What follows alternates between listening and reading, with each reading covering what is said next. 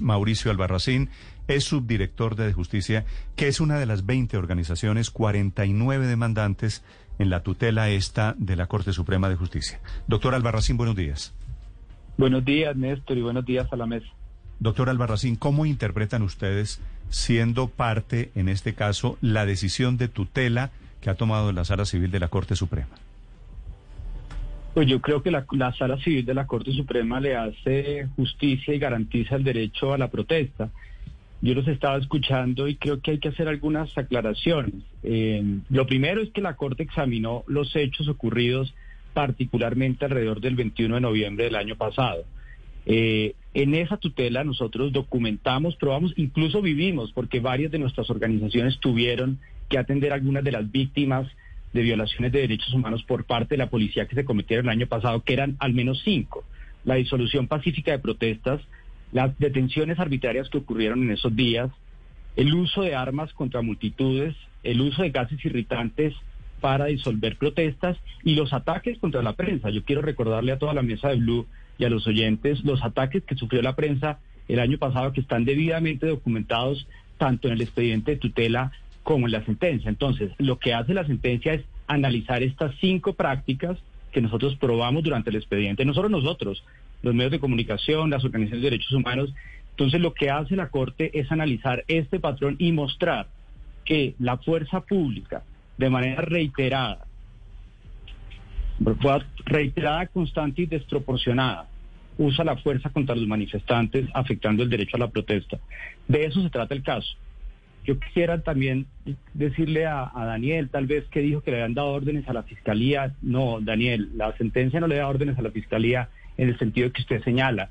Eh, y en una pregunta que hacía Felipe, que me parece muy buena, y es que no nombra la, palabra vándalos. Y, y Felipe, la sentencia dice explícitamente, página 142, la protesta intolerante y violenta no pacífica que aboga por el discurso y la apología al odio, la hostilidad, que patrocina la propaganda a favor de la guerra, etcétera, etcétera, incluyendo la discriminación, Felipe, no está protegida por la Constitución.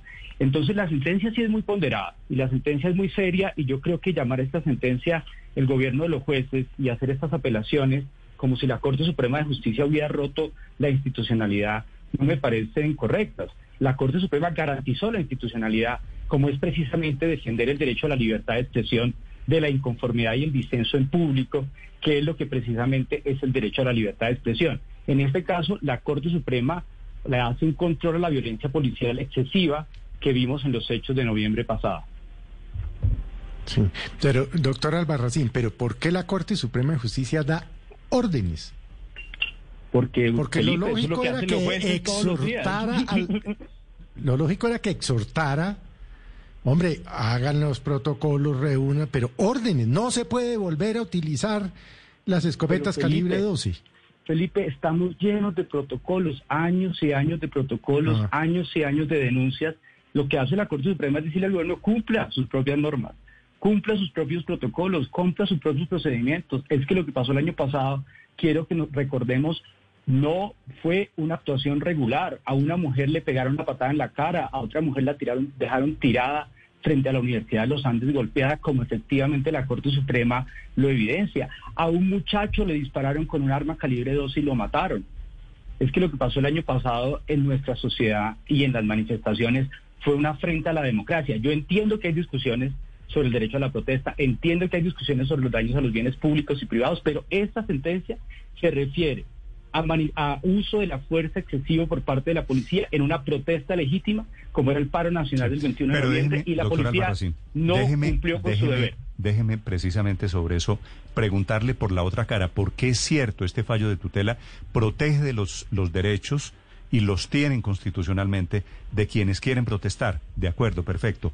¿Quién protege, doctor Albarracín? ¿De justicia se preocupa también por los derechos de quienes no quieren protestar? De quienes quieren ir a trabajar, de quienes se sienten afectados porque les bloquean vías, de quienes se sienten afectados porque les impiden el tránsito, el transporte hacia el trabajo? Por supuesto, Néstor, la protesta tiene que ser pacífica y tiene que hacerse por los medios que garantiza la Constitución. Algo que dice la sentencia que es muy importante es que no tenemos que dividir a los manifestantes entre amigos y enemigos. Y yo creo que también nosotros en el debate público tenemos que introducir este elemento, es decir, las personas que se manifiestan no son enemigos de la democracia, no son enemigos de la sociedad, no son enemigos de la productividad, no son enemigos del trabajo, todo lo contrario. ¿Y quién, declaró enemigo? ¿Y quién declaró enemigo, doctor Albarracín, a quién? Voy a terminar mi argumento. Lo que quiero decir es que en la manera en que se dan estas discusiones sobre protesta, puede haber también estigmatización en la manera en que nos referimos a los manifestantes. Los manifestantes en todas las sociedades del mundo y en toda la historia de la humanidad han contribuido a la democracia. Porque un ejemplo que trae la sentencia muy interesante, que invito a leer, es el ejemplo de Copérnico. En la sentencia se habla como Copérnico le llevó la contraria a toda la institucionalidad y esa voz desobediente, esa libertad de expresión manifestada en un proceso político y de pensamiento es muy importante en la democracia. Entonces yo creo que tenemos que partir por el hecho de, de proteger a los manifestantes, reconocer a los manifestantes, por supuesto, Néstor. Si hay daños a los bienes públicos y privados, las autoridades deben proceder. Pero yo creo que nosotros tenemos que desaparecer y es algo que invita a la sentencia. Yo invitaría que este terremoto que hay en Blue, porque yo no creo que lo tenga la sentencia ni el país, ustedes están discutiendo muy acaloradamente sobre la protesta y me parece muy bien, pero discutamos sobre la sentencia y la sentencia es una sentencia democrática, es una sentencia bien fundamentada y tomada por una autoridad con el poder investido para hacerlo, como es la honorable sala civil de la Corte Suprema de Justicia, que es centenario y que tiene magistrados absolutamente honorables. Mm. El hecho que se que no sean electos incluso garantiza la imparcialidad porque en este momento lo que ocurre es que el gobierno electo no, está garantizando el derecho a la protesta. Doctor Albarracín, no me contestó. ¿Y el derecho de quienes quieren trabajar, alguien lo va a proteger algún día? Todos lo ¿Ustedes se van a interesar en algún momento del derecho de otros millones de personas que quieren trabajar y quieren que los dejen trabajar? Por los derechos de los periodistas, por los derechos de los trabajadores, por los derechos de las minorías sexuales, por los derechos de las mujeres, de justicia se interesa por los derechos de todos, incluyendo los suyos, los de Néstor, los de Daniel, los de, los de Felipe. Eh, pero, pero dejo constancia, doctor Albarracín, no me ha contestado la pregunta. Pero es que su pregunta, repítame la, pregunta se la contesto. La, pregunta, la pregunta se la vuelvo a hacer. ¿Quién, de, ¿Quién defiende el derecho de las personas que en desarrollo de un paro quieren trabajar y sienten que no lo pueden hacer porque les dañan los bienes públicos, porque les afectan Transmilenio, porque hay bloqueos en las vías. Si hay, bloque, si hay daños a los bienes públicos y privados, tienen que iniciarse los procesos policivos y penales correspondientes. Nosotros no estamos defendiendo acciones violentas, nosotros estamos defendiendo el derecho al artículo 37 de la Constitución Política de Colombia.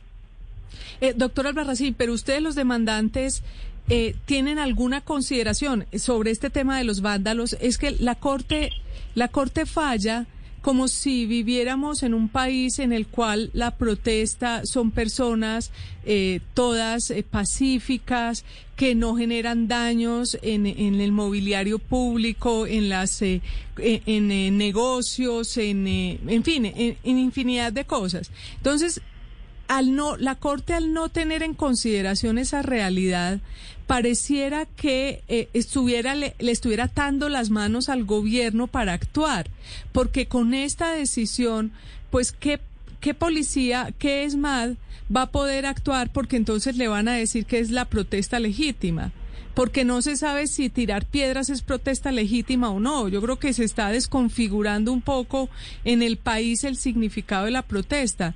Entonces ustedes, yo no sé, al, hacer esta denuncia sin tener en cuenta esa otra parte tan importante que está haciendo lo del vandalismo, pues no sé si se le está, nos está poniendo, sometiendo un poco a todos a que, a que tengamos que sufrir más de vandalismo en, en las próximas protestas. No, Luis María, no. Yo creo que lo que hace la sentencia es decirle al SMART no le dispare a las personas con un arma calibre 12 de frente. No puede el SMAT golpear mujeres en la cara en procedimientos policiales. No, pero es que de eso no hay ninguna duda. Pues, es que eso sí es. Me imagino que eso está en la cartilla del SMAT. es decir, eso todos nadie, nadie en esta mesa va a defender que maten, que maten muchachos ni que ataquen a una señora que pacíficamente está en una eso protesta. es el caso, Néstor. Es que el caso es sobre eso. El caso sobre las violaciones de derechos humanos cometidas por la policía frente a los manifestantes. El asunto del vandalismo que ustedes están presentando es un asunto legítimo de discusión política y jurídica, pero de eso no se trata el caso. El caso se trata de las violaciones de derechos humanos a unas personas y esas violaciones de derechos humanos el juez las juzga como violatorias de la Constitución y ordena remedios para que no vuelvan a ocurrir. Eso es la garantía de la democracia. Perdónenme, así funcionan las instituciones en una democracia que tiene una división de poderes.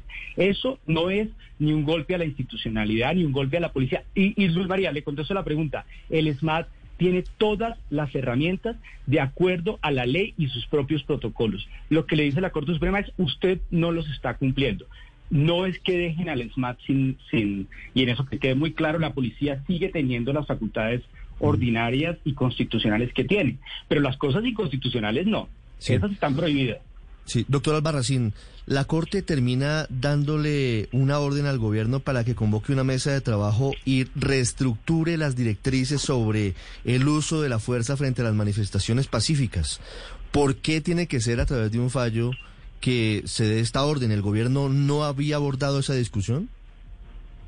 Esa es una muy buena pregunta, porque lo que está diciendo la Corte es, en este momento normativo el gobierno no está cumpliendo. Entonces, y crea un mecanismo para que haya un diálogo con la sociedad para mejorarlo. Yo no veo en eso ningún ningún asalto a la democracia, todo lo contrario, lo que veo es participación y deliberación, que es lo que deberían producir los jueces en un momento en que el, gobierno no quiere hacer ningún cambio en las, en las autoridades de policía que se ha aprobado, no se comportan las manifestaciones como una policía democrática.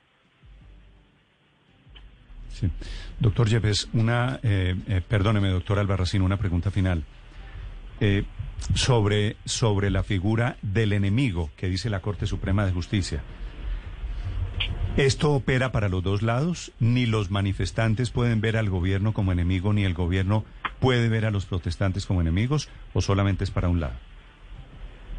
Yo creo que esto es que tenemos que salir de la Guerra Fría. Es que seguir viendo a los manifestantes como si fueran guerrilleros o como si fueran personas enemigas de la democracia eso es una idea mandada a recoger, eso es una idea como de mis papás o de mis abuelos.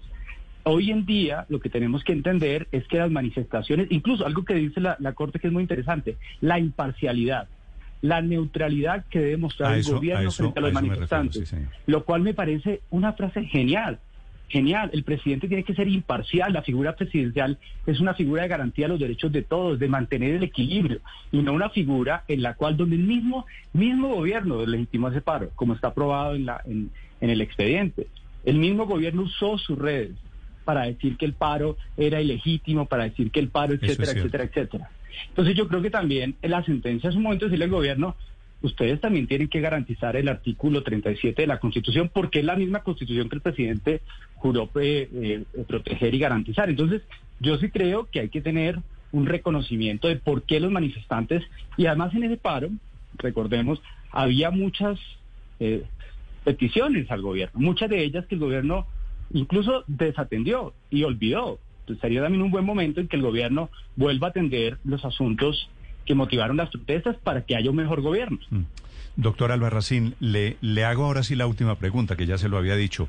¿Esto no es un golpe a la democracia? Un gobierno gana con unas banderas y al día siguiente sale la oposición a organizar paros. Y, legítimamente, pues porque eso pasa en todas partes del mundo. Los paros también son, son un instrumento de presión política. ¿Y el gobierno tiene que quedarse quieto y callado ante los paros de la oposición? No, no, Néstor, no, no, no. ¿No, es así? No, no, no, no. no, es, no son en Colombia los paros un instrumento de, de una herramienta de presión política? Para garantizar los derechos de la gente, sí, la gente se moviliza para garantizar sus distintos derechos. Le digo, yo salgo a la marcha del orgullo LGBT el 28 de noviembre, eso es para, perdón, de junio pues para garantizar mis derechos. Esa movilización es señal de democracia. Las movilizaciones sociales y las protestas son señales de democracia. Lo que no es señal de democracia es maltratar a los manifestantes. Que eso fue lo que pasó y eso es lo que la Corte Suprema juzga inconstitucional. Eso es lo que es inconstitucional. El gobierno debería escuchar a los manifestantes y a partir de ese diálogo con los manifestantes y con la sociedad hacer un mejor gobierno.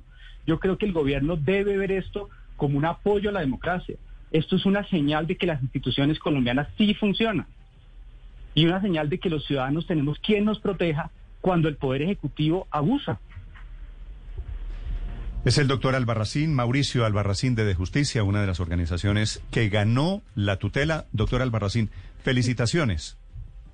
No, buenos días a todos y Néstor, solo le quería preguntar al doctor Albarracín una cosa. Ustedes probaron, se pudo probar que estas personas que eh, usted menciona, las cinco personas que son motivo de esta tutela, eh, fueron agredidas ilícitamente? Porque me imagino que la ah. policía, eh, como ha pasado siempre en estas marchas, dice que estaban en algún tipo de, situación anómala. No sé si usted, si ya está aprobado ante la fiscalía, ante las autoridades, o si, o, cómo sabemos que efectivamente fue la policía la que sobrepasó sus funciones.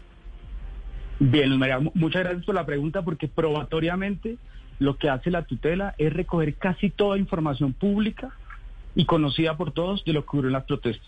Los accionantes, que son 49, son una mezcla entre manifestantes, víctimas directas y personas que estuvieron en las manifestaciones.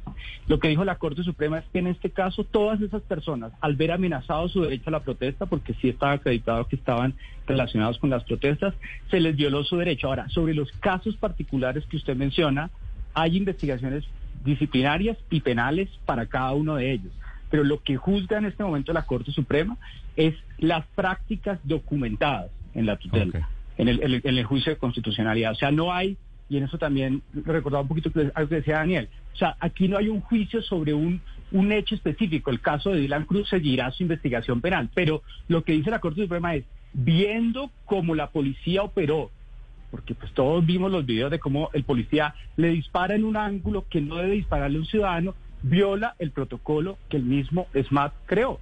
Mm. Entonces, eso es lo que está haciendo la Corte Suprema. Esa es la forma en que probatoriamente opera.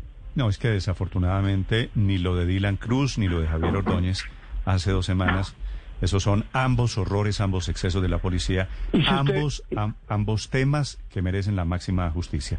Gracias, doctor Albarracín. Bueno, listo. Bueno, señor. Vocero de, de, Justicia, es el subdirector de la muy prestigiosa Organización de Justicia muy protagonista de muchas demandas en Colombia.